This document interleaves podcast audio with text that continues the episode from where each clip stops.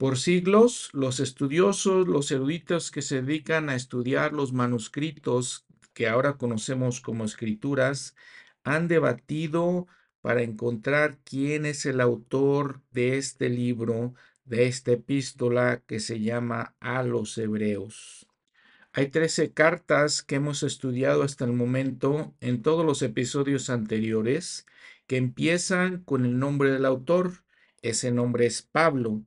Sin embargo, en esta epístola a los hebreos no dice quién es el autor. Los estudiosos han visto, han tratado de analizar todas las diferencias, cómo es eh, la manera en que escribía, las diferencias en estilo, en gramática, y dicen que no pueden llegar a una conclusión si Pablo es el mismo que escribió las otras epístolas. Los estudiosos de la iglesia dicen que esas diferencias son apenas superficiales. El manuscrito más antiguo que se tiene de los escritos de Pablo se llama Papiro Chesterberry y data del año 200 de la era cristiana. Este texto está escrito en griego y nos presenta, nos, nos, da el libro de Romanos, el libro de Hebreos, Primera de Corintios y otros que están organizados de acuerdo con su tamaño, la longitud del, escrito. Uno de los llamados padres apostólicos, Clemente de Alejandría, que vivió aproximadamente en el siglo II, él considera que Pablo fue el autor de esta epístola, la epístola a los hebreos. Hay además otras cosas que nos indican que así fue. Por ejemplo, el último versículo de la epístola dice, la gracia sea con todos vosotros. Amén. Es típico de Pablo. Nuevamente ese famoso saludo, shalom. Bienvenidas, bienvenidos sean todos a este episodio número 46 de nuestro estudio del Nuevo Testamento, Reflexiones de las Escrituras hacia el podcast. Yo soy su anfitrión Juan Ramón Rosas.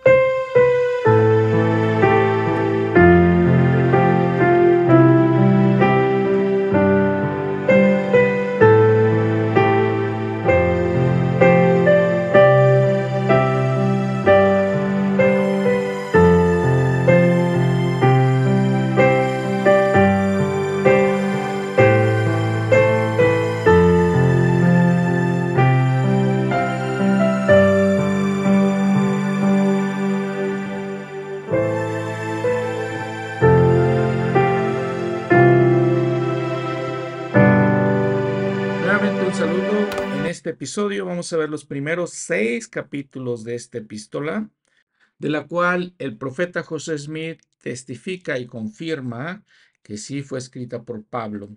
Las fechas de cuándo fue escrita no sabemos, los estudiosos la colocan más o menos en el año 61 o 62. El templo de Jerusalén fue eh, destruido en el año 70 de la era cristiana es de algo de eso nos habla la epístola.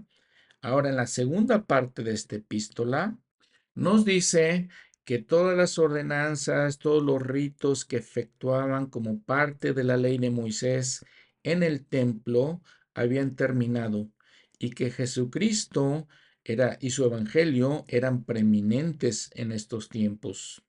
Muy probablemente Pablo les está escribiendo a lo que ahora conocemos como judíos cristianos que vivían en la Tierra Santa. Tomando en cuenta, en cuenta esta audiencia, pues toda esta epístola está llena de referencias al Antiguo Testamento, citas del Antiguo Testamento.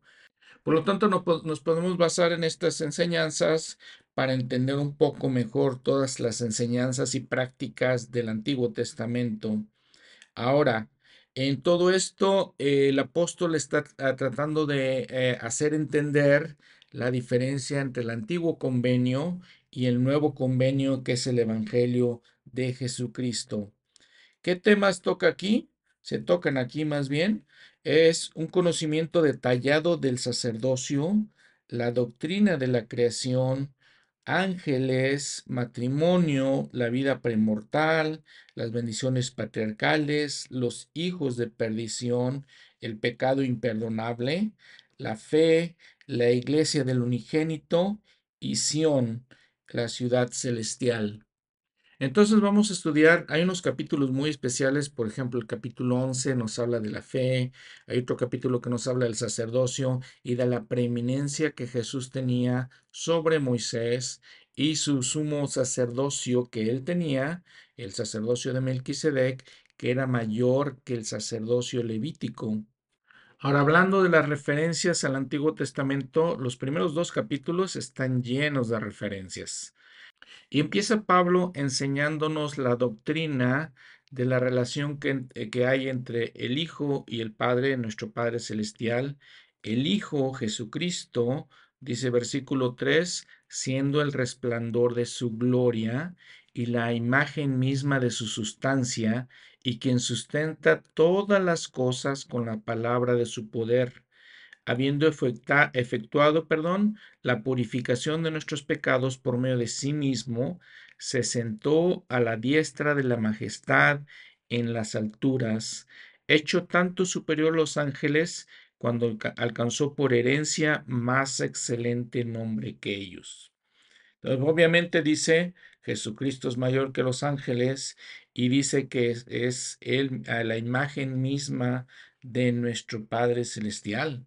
Y en los varios versículos siguientes, vean todas las referencias al Antiguo Testamento, nuevamente, eh, pues haciendo entender la diferencia entre Jesucristo, el Hijo, el primogénito, dice, y que precisamente los ángeles de Dios lo adoran, esa diferencia entre él y los, eh, los ángeles mismos.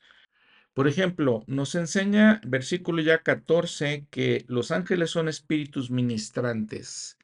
El profeta José Smith dijo que ángeles había dos tipos, los que tienen cuerpo, y de estos que tienen cuerpo también hay dos tipos.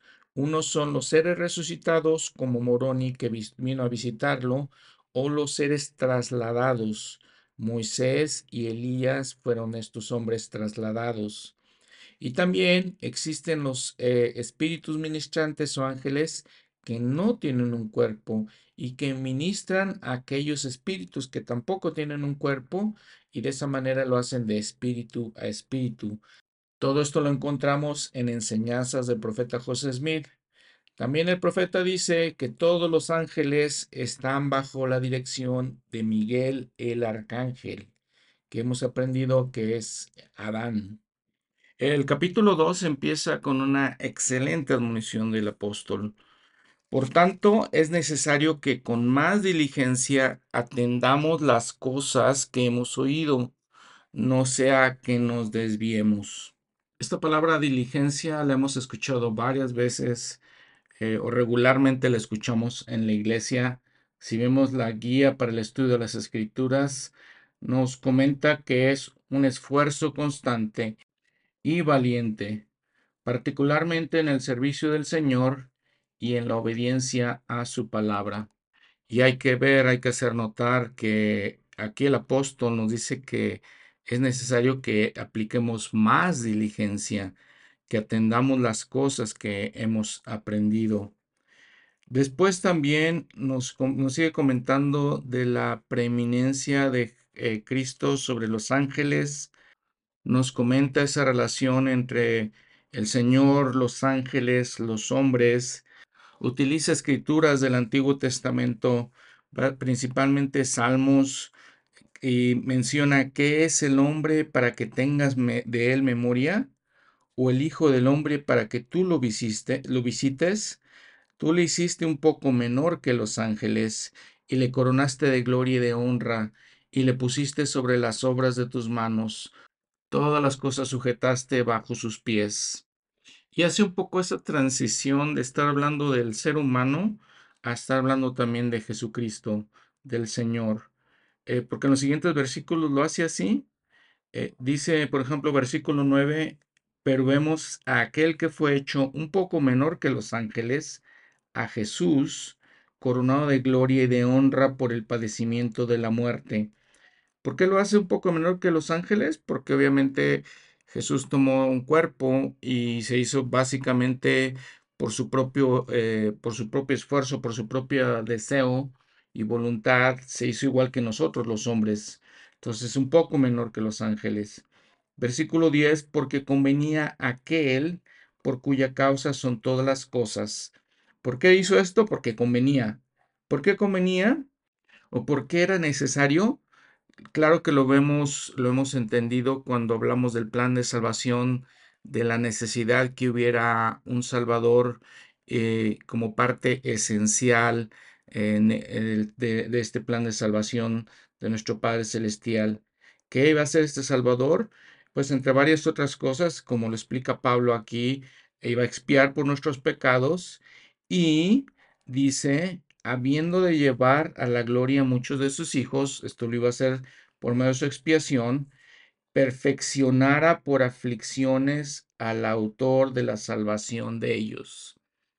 Eh, es, un, eh, es un asunto eh, muy profundo, una, una, idea muy profunda. Cómo se perfeccionó Jesucristo, cómo aprendió las cosas que tenía que aprender para poder socorrernos de las aflicciones. Hemos hablado muchas veces de la importancia eh, o de lo clave que es ese mensaje que descendió por debajo de todas las cosas para poder ayudarnos.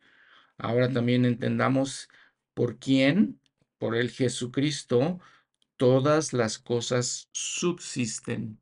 Entonces nos enseña esta doctrina de la luz de Cristo, por ejemplo, eh, varias veces aquí dice el apóstol también que todas las cosas fueron creadas por Él, algo que aprendemos muy bien en el templo.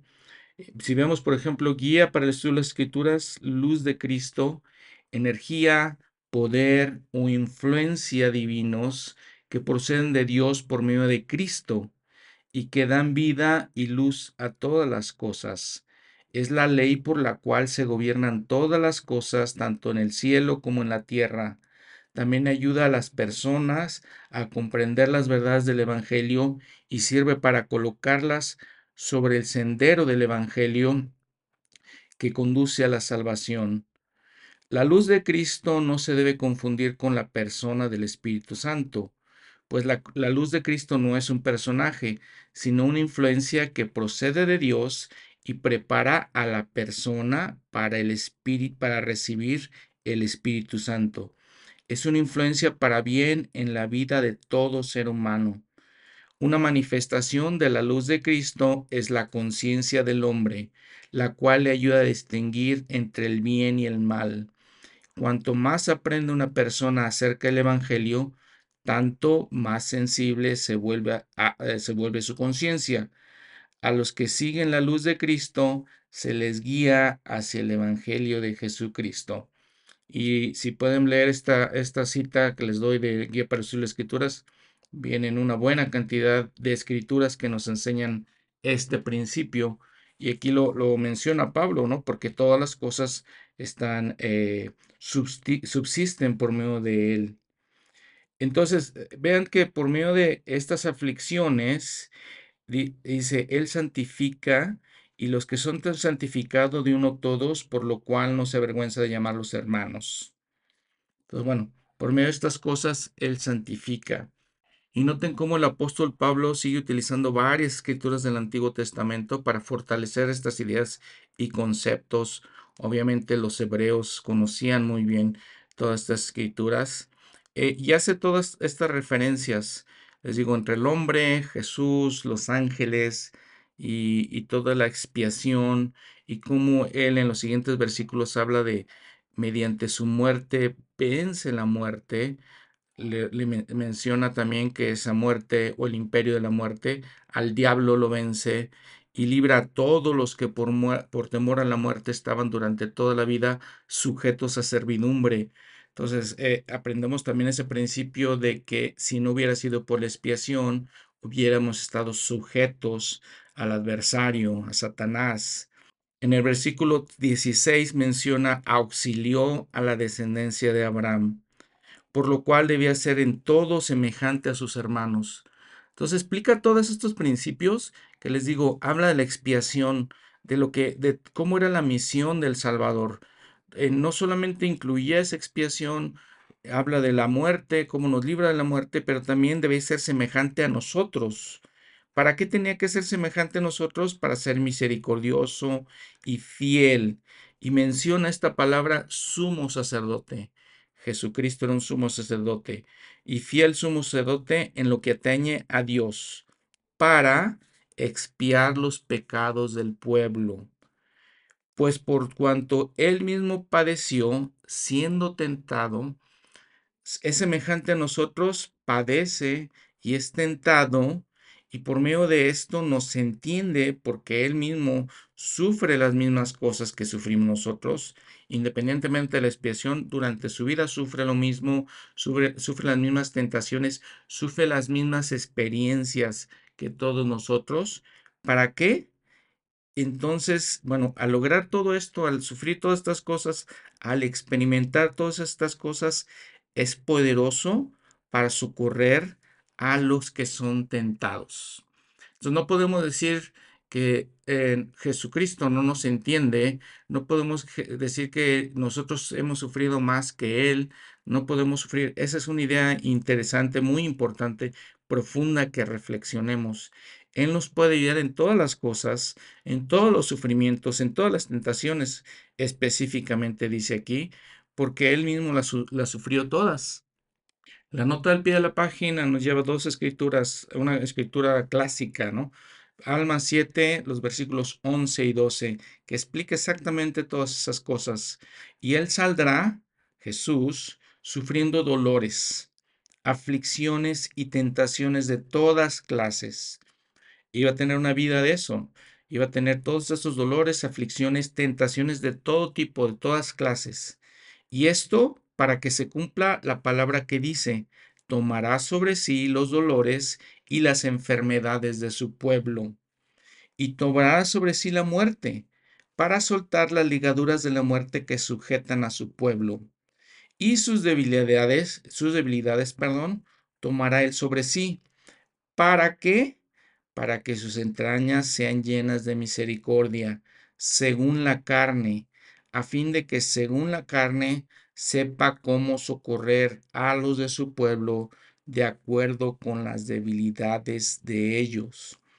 Entonces, ese es otro aspecto, otra dimensión de la expiación de la que no hablamos mucho. Lo hemos hablado en otros episodios y les he comentado eso. No hablamos mucho de estas cosas. Siempre hablamos de la expiación como eh, la manera en que Jesús paga por nuestros pecados, la manera que nos libra de la muerte espiritual y de la muerte temporal, pero es mucho, mucho más profundo que eso. Lo platicamos en el episodio 26 de, esta, de este año, una expiación infinita.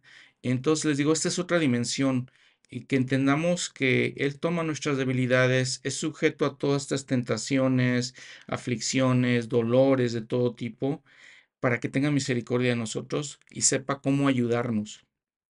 No solamente paga por nuestros pecados.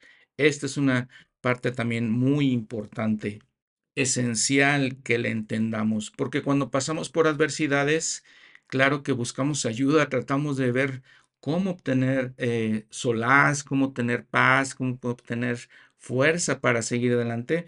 Aquí está la, la respuesta es buscando y teniendo fe en Jesucristo, porque Él entiende perfectamente lo que estamos pasando. Nuevamente les digo, porque Él lo sufrió también. capítulo 3, nuevamente eh, Pablo habla de Jesucristo, de Jesús, que se le considera el apóstol y sumo sacerdote. Podemos decir por excelencia, ¿no? El perfecto apóstol, el perfecto sumo sacerdote. Y eh, vamos a ver que sigue hablando de estas cosas del sacerdocio. Eh, podemos eh, poner un poquito de atención cómo estas palabras que él usa, estas definiciones, son los que utilizamos en la iglesia, en la iglesia de Jesucristo, y que son definiciones e ideas que son únicas de la iglesia de Jesucristo, porque es su iglesia, obviamente. Entonces dice, por tanto, hermanos santos, participantes del llamamiento celestial, considerad, al apóstol y sumo sacerdote de nuestra profesión, Cristo Jesús. Después advierte al pueblo de Israel de que no fueran incrédulos, que no endurecieran sus corazones, versículo 8, como en la provocación en el día de la, de la tentación en el desierto. Esta provocación se refiere a aquella rebelión que tuvieron los israelitas en Sinaí, donde eh, construyeron el becerro de oro, esa situación tan eh, difícil, tan mala para ellos. Entonces, eso se le llama la provocación. Esta provocación también se encuentra en el libro de Mormón y se refiere, les digo, a esta experiencia mala. Em, de donde me tentaron, obviamente, vuestros padres me pusieron a prueba. Estaban tentando a Dios, lo pusieron a prueba y pues la verdad es que no, no, no salieron las cosas muy bien para ellos. En el versículo 12 advierte, mirad hermanos, hermanas también. Hemos hablado de que a veces las, los géneros en, estas, en el Nuevo Testamento no son traducidos correctamente. A, veces son hermanos, también hermanas.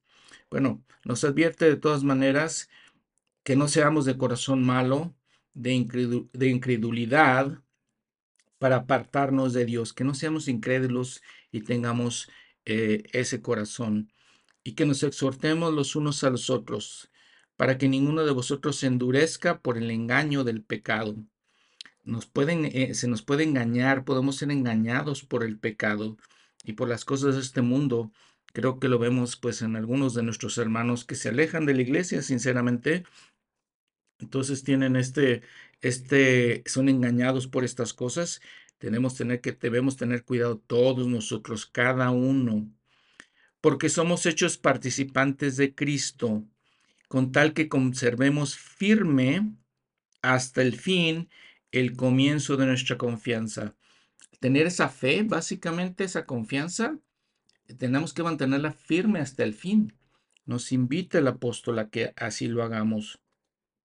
Nuevamente les, les comenta que ya habían sufrido estas cosas, que aprendan de la historia del pueblo de Israel. Les, les comenta, no estuvieron ahí por 40 años, versículo 17, en los que el Señor estuvo enojado con ellos porque habíamos dicho, lo, probaron. Y entonces les comenta él que esa rebelión, esa provocación que pasó en el monte Sinaí, los llevó a que pasaran 40 años en el desierto. Y lo menciona dos veces, en el versículo 9 y en el versículo 17, otra vez.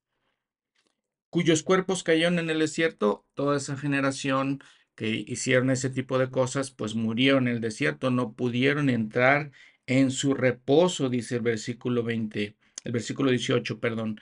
No pudieron entrar a la tierra prometida, básicamente. No pudieron entrar, ¿por qué? Dice el versículo 19, a causa de su incredulidad.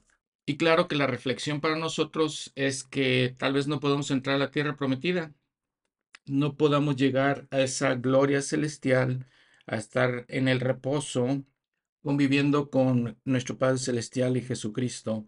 Versículo 4 empieza con eso precisamente. Temamos pues, no sea que estando vigente aún la promesa, porque la promesa la tenemos. Todos ustedes tienen la promesa, yo tengo la promesa de entrar en su reposo. Todos los seres humanos básicamente podemos tener esa promesa de poder llegar a la gloria celestial, entrar a ese reposo. Nos recuerda, nos dice eso porque también a nosotros se nos ha predicado el Evangelio como a ellos. Entonces está nuevamente haciendo esa analogía. El pueblo de Israel se rebelaron contra Dios, lo probaron, en ese tiempo lo provocaron y 40 años en el desierto y toda esa generación murió, no, no pudo entrar a la tierra prometida repitiendo estas cosas. Eso lo compara con nosotros. También nosotros hemos, eh, se nos ha predicado el Evangelio, conocemos el Evangelio. Pero no se les aprovechó el oír la palabra a los que la oyeron por no acompañarla con, con la fe, porque, nos, porque entramos en el reposo los que hemos creído de la manera que dijo.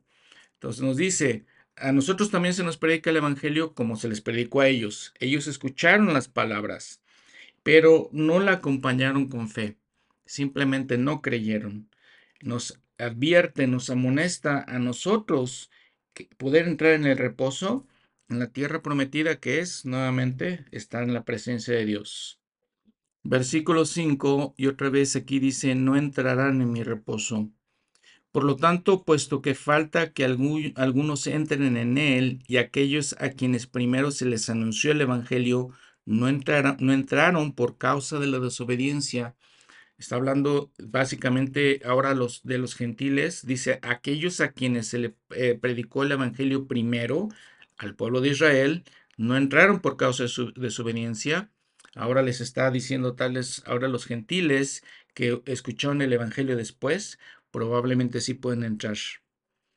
Y les repite, les confirma, si oyereis su voz hoy, no endurezcáis vuestros corazones Versículo 11. Procuremos pues entrar en aquel reposo, para que ninguno caiga en semejante ejemplo de desobediencia.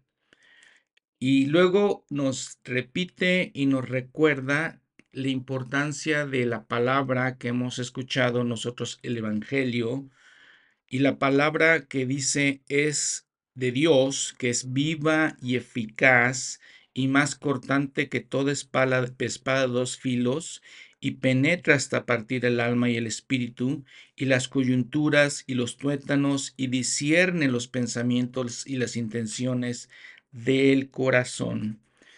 Eh, básico, ¿no? Esencial que entendamos. Esta palabra de Dios es más poderosa que cualquier espada, más poderosa que cualquier cosa. Es viva, es eficaz, entre nuestra alma, entre nuestro espíritu. Eh, podemos discernir las intenciones, los pensamientos del corazón. Es sumamente poderosa.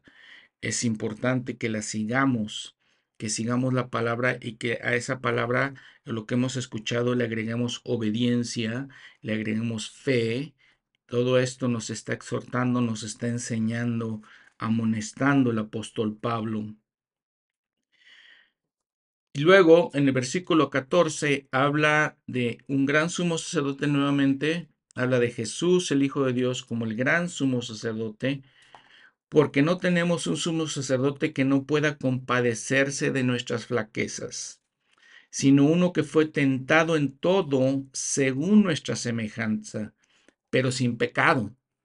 Acerquémonos, pues, confiadamente al trono de la gracia, para alcanzar misericordia y hallar gracia para el oportuno socorro. Aquí también Pablo hace una analogía con las ordenanzas de eh, la ley de Moisés, en las que había un hombre que era el sacerdote, que era el mediador entre Dios y el pueblo, iba al templo, al lugar santísimo, y allí entraba por ellos para hacer todas esas ordenanzas y también ofrecía ordenanzas para que pudieran recibir expiación por sus pecados. Les dice, eso ya no existe, pero tenemos a Jesucristo, a Jesús el Hijo de Dios, y les dice eh, que es un gran sumo sacerdote que, y que tenemos que retener la fe que profesamos. No tenemos, les comenta él, que no tenemos un sumo sacerdote que no entienda lo que nosotros estamos pasando porque en toda semejanza hizo y fue tentado, y les digo, sin pecado.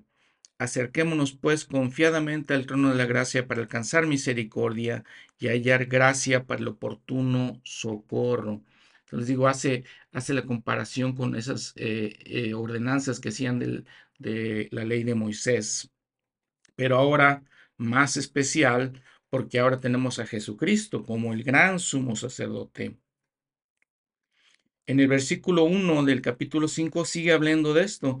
Todo sumo sacerdote tomado entre los hombres es constituido a favor de los hombres en lo que atañe a Dios, para, presentar ofrendas y sacrificios por los, pecados. Esto era la ley, de Moisés. Entonces, eso básicamente hacía. Ahora, en el capítulo 4 está mencionando que ellos entraban al lugar santísimo para hacer esas ordenanzas.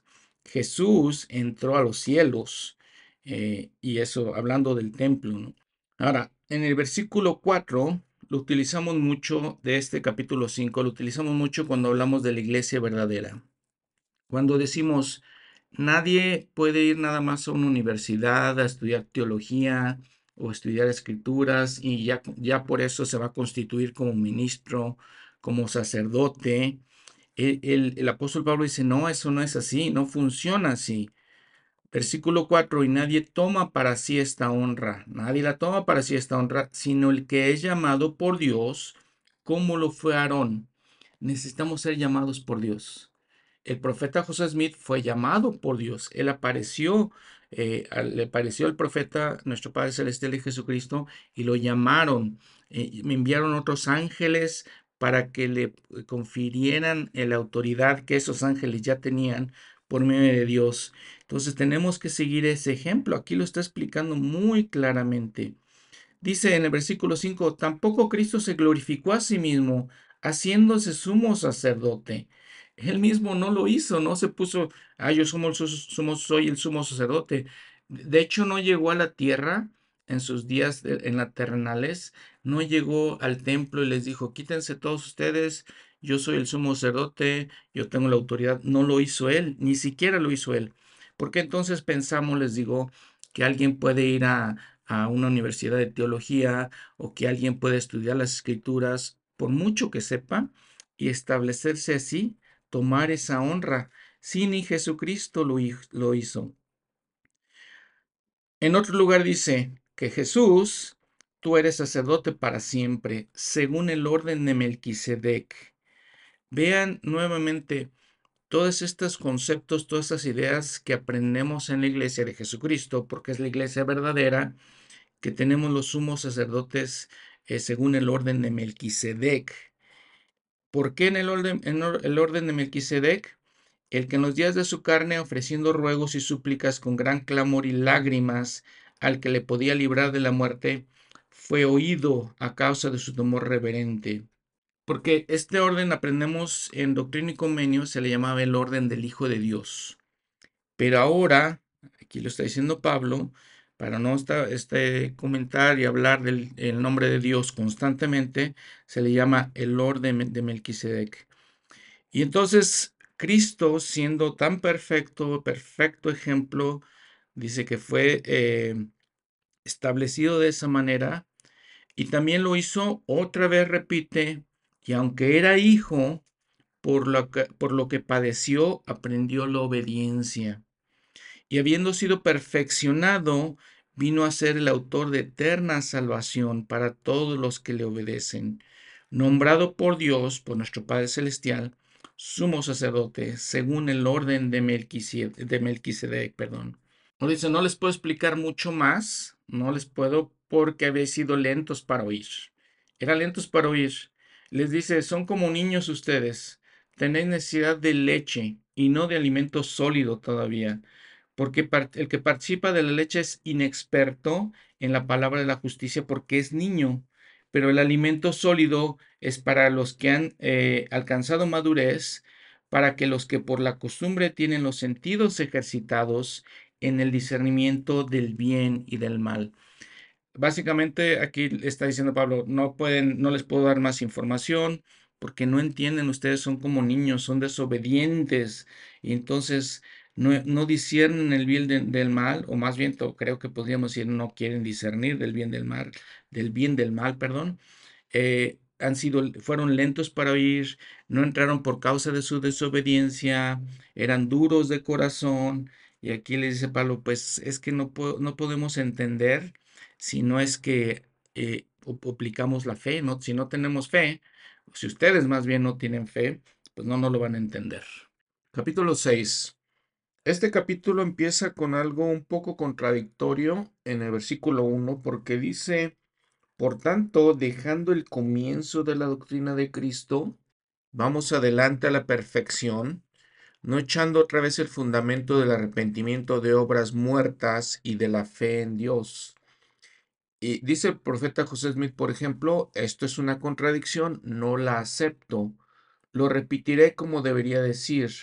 Por tanto, no dejando los principios de la doctrina de Cristo, vamos adelante a la perfección, no echando otra vez el fundamento del arrepentimiento de horas muertas y de la fe en Dios, de la doctrina de bautismo y de la imposición de manos y de la resurrección de los muertos y del juicio eterno.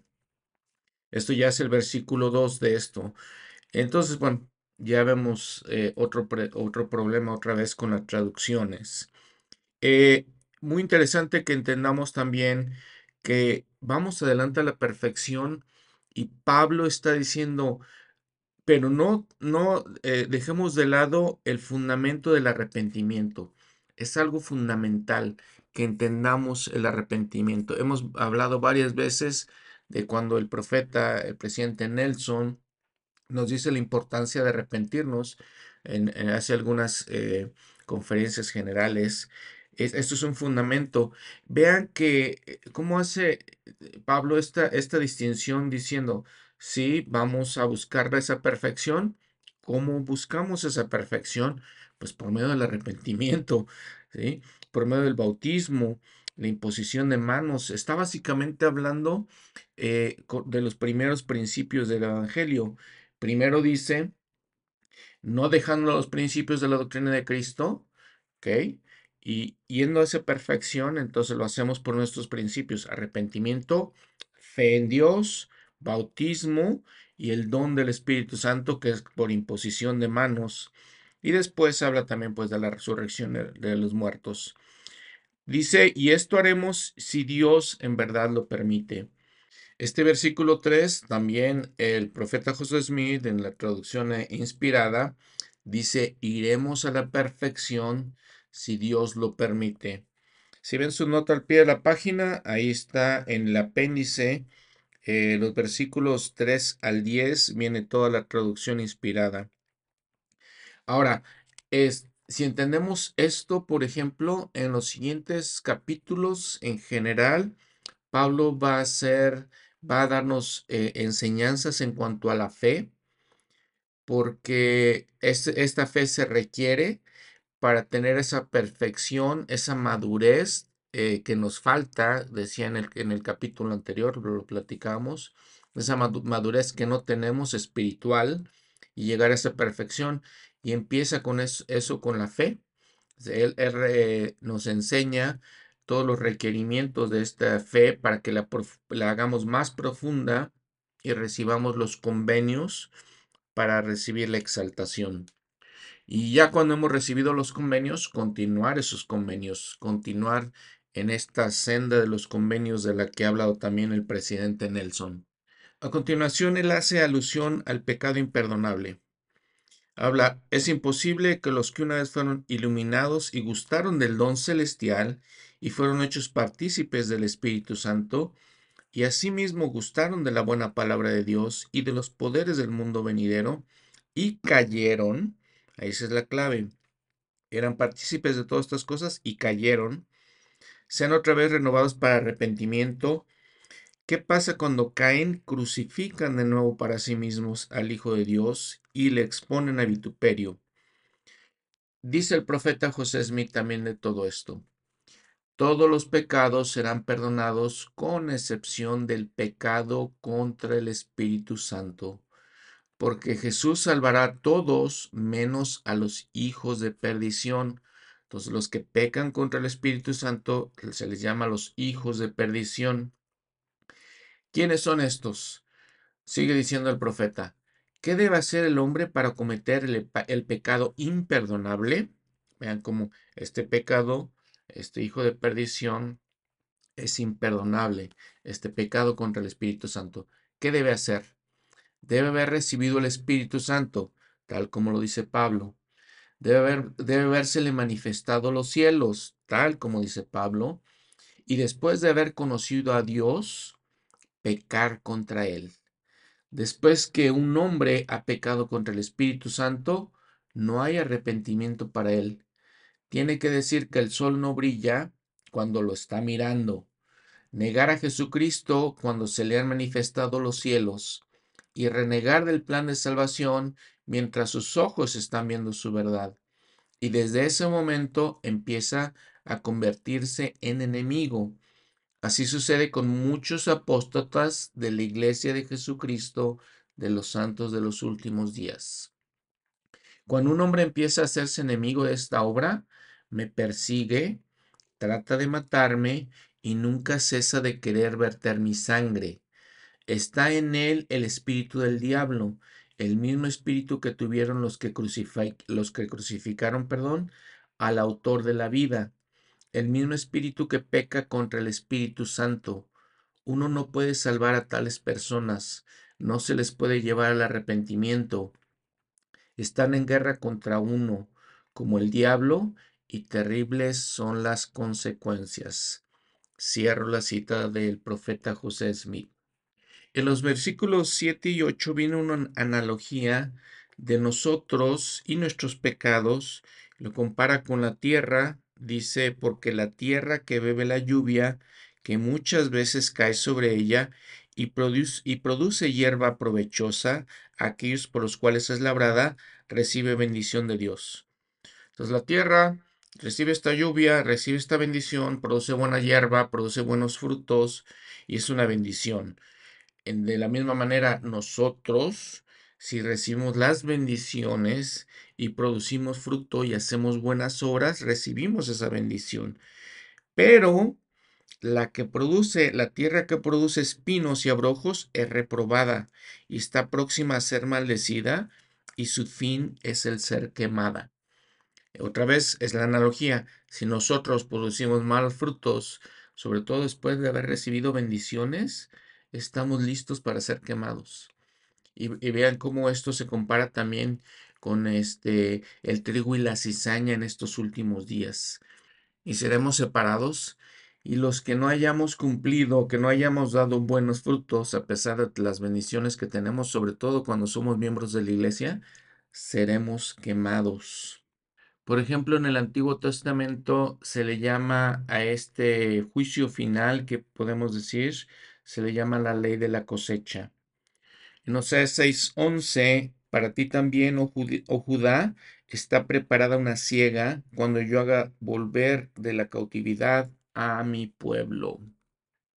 Y el apóstol Pablo a continuación nos da ánimo, nos dice en versículo 11, deseamos que cada uno de vosotros muestre la misma diligencia hasta el fin, perseverar hasta el fin, para el pleno cumplimiento de la, de la esperanza, porque tenemos esa esperanza a fin de que no os hagáis perezosos, sino, sino imitadores de aquellos que por la fe y la paciencia heredan las promesas.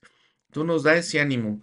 No seamos perezosos, seamos diligentes hasta el fin, eh, para que por medio de esa fe, por medio de esa paciencia, eh, para que por medio de ellas podamos recibir la promesa. ¿Cuál promesa? La promesa que Dios le hizo a Abraham.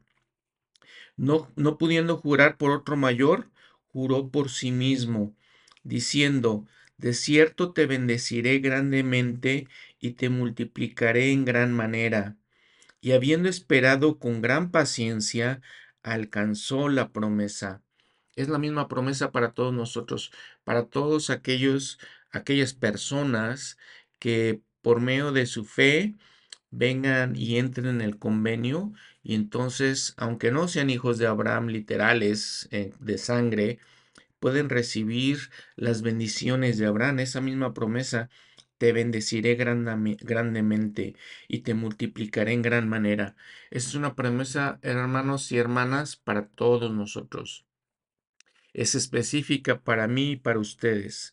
Nos bendecirá, pero tenemos que ser como Él, esperando, trabajando, siendo diligentes en gran paciencia hasta el fin. Y así alcanzamos esa promesa.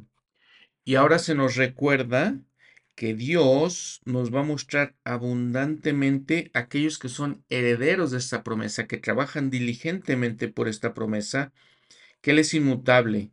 La inmutabilidad de su consejo la confirmó con un juramento. Si ven la nota al pie de la página, la confirmó por medio del convenio que ha hecho ya con nosotros el mismo convenio del que ya estaba hablando que hizo con Abraham. Nuevamente el versículo 18 habla de que por, ah, para que por dos cosas inmutables en las cuales es imposible que Dios mienta, entonces nos, eh, ahí nos está confirmando y nos está diciendo, ayudando a entender, Dios no va a mentir, Él es inmutable, Él no, no, no cambia. Tengamos un, un fortísimo consuelo, los que buscamos refugio para asirnos de la esperanza puesta delante de nosotros. ¿Qué refugio buscamos? pues tal vez la paz, la protección del Señor, sus cuidados, eso buscamos, la cual tenemos como segura y firme ancla del alma. ¿Qué tenemos como segura y firme ancla del alma? Es esperanza, asirnos de esa esperanza, la cual está puesta delante de nosotros y que penetra hasta dentro del velo donde Jesús entró por nosotros como precursor, hecho sumo sacerdote para siempre, según el orden de Melquisedec. Profundas estas enseñanzas de Pablo. Eh, les pido, les invito a que mediten esto que está diciendo él, lo reflexionen, lo analicen claramente. Em, toda esta esperanza es segura, firme en el ancla, eh, penetra hasta, hasta dentro del velo, ¿Qué es lo que eh, hizo, que hace Jesús? Él es el precursor, el gran sumo sacerdote según el orden de Melquisedec. ¿Cuándo lo hace y por qué lo hace? Les, les habíamos comentado, si ven, van a los eh, capítulos, los episodios del el Antiguo Testamento, vamos a recordar que había siempre un sumo sacerdote, un sacerdote más bien, que entraba en el templo y entraba hasta el lugar santísimo y así ofrendas por todas las personas, por los pecados de todas las personas. Los, exactamente eso mismo hace Jesucristo entrando al velo, al templo, a este lugar santísimo, que para Él es los cielos, entrando a hacer esa expiación por nosotros. El Elder Bruce dice esto, así como el sumo sacerdote en Israel pasaba a través del velo, entrando al lugar santísimo el día de la expiación. Noten todas esas palabras. Lugar santísimo del velo, este, el templo, eh, el día de la expiación, como parte de los ritos de purificación que libraban del pecado a Israel. Vamos, veamos eso en Levíticos 16. Del mismo modo, Jesucristo entró a los cielos para preparar el camino para quienes se volviesen limpios y puros mediante la obediencia a sus leyes. Cierro la cita. Muy especial todo esto, ¿no creen? Eh, eh, tenemos que reflexionar todo esto. Son difíciles a veces de entender, pero cuando ponemos la luz del Evangelio, los comentarios del profeta José Smith, del elder McConkie, es, nos abren cierto entendimiento y, qué hermosas estas palabras. Ojalá que podamos disfrutar estas cosas, que podamos seriamente estudiarlas, aprenderlas, practicarlas principalmente, porque eso es lo más importante de todo, que podamos usarlas en nuestra vida diaria. Muy bien, este es el episodio de este día, Hebreos capítulo 1 al capítulo 6. Vean toda la riqueza nuevamente de enseñanzas que este gran apóstol nos da. La riqueza de sus eh, instrucciones. Siempre me gusta recordarles que las palabras que él usa, los conceptos que él usa, que son exactamente los mismos conceptos que utilizamos que usamos en la iglesia en nuestros tiempos, porque obviamente son conceptos verdaderos, conceptos que nos ayudan a, darnos un testimonio de la veracidad de la iglesia. Vean esto, impresionante estas palabras que cuando dice Jesús es el sumo sacerdote según para siempre, para las eternidades, según el orden de Melquisedec. Y noten cómo Pablo repite este concepto varias veces en todo este libro de Hebreos. Si vemos en la guía para el estudio de las escrituras, nos dice, eh, el sacerdocio de Melquisedec es el sacerdocio mayor, mientras que el sacerdocio arónico es el sacerdocio menor. En el sacerdocio de Melquisedec están comprendidas las llaves de las bendiciones espirituales de la iglesia. Por medio de las ordenanzas del sacerdocio mayor se manifiesta a los hombres el poder de la divinidad.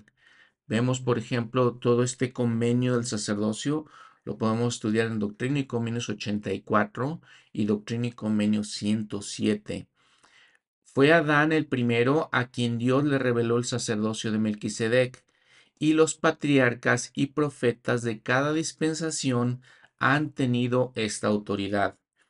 Primeramente se le llamó el sacerdocio de según el orden del Hijo de Dios, pero después se le conoció, se le conoció como el sacerdocio de Melquisedec. Cuando los hijos de Israel no pudieron cumplir con los privilegios y convenios del sacerdocio de Melquisedec, el Señor retiró ese sacerdocio mayor y les dejó un sacerdocio y una ley menores, llamados el sacerdocio arónico y la ley de Moisés. Cuando Jesús vino a la tierra, restauró el sacerdocio de Melquisedec a los judíos y comenzó a establecer la iglesia entre ellos. Sin embargo, ese sacerdocio y la iglesia volvieron a perderse por causa de la apostasía, siendo posteriormente restaurados mediante José Smith, hijo. Eso lo vemos también en Doctrina y Convenios. El sacerdocio de Melquisedec comprende los oficios de elder, sumo sacerdote, patriarca, setenta y apóstol, y siempre formará parte del reino de Dios sobre la tierra. El presidente de la Iglesia de Jesucristo de los Santos de los Últimos Días es presidente del sumo sacerdocio o sacerdocio de Melquisedec y posee todas las llaves que corresponden al reino de Dios sobre la tierra. Este llamamiento de presidente los, lo desempeña solamente un hombre a la vez y él es la única persona sobre la tierra que tiene la autoridad de ejercer todas las llaves del sacerdocio. Lo vemos otra vez en Doctrina y Comenio 107 y 132. Y recordemos estas palabras de Pablo. Cristo será sacerdote para siempre según el orden de Melquisedec y, obviamente él, es el mayor de todos los poseedores de sacerdocio de Melquisedec. Pues ahí está, mucho para entender, mucho para estudiar, mucho para reflexionar. Ese es el reto que seguimos y que tenemos siempre. Y nuevamente los invito para que lo hagamos. Y sobre todo que no solamente se trata de aprender estas doctrinas, que podemos considerar doctrinas profundas, se trata de que entendamos para que las podamos aplicar, para que seamos mejores, para que seamos más como Cristo, nos acerquemos a Él. Muchas gracias, nos vemos la próxima semana. Vamos a seguir leyendo de este gran libro de Hebreos, la última epístola de este apóstol San Pablo. Gracias a todos los que nos escuchan, gracias a algunas personas que noto que hay unos lugares nuevos, eh, unos lugares que ya hay más gente que escucha, por ejemplo, Monterrey, México, eh, por ejemplo, este, Newark en New York, en Estados Unidos. Hay alguien ahora también en Craiova, Rumania, que nos está escuchando. Muchos saludos a todos ustedes. Gracias por su atención. Nuevamente nos vemos la próxima semana.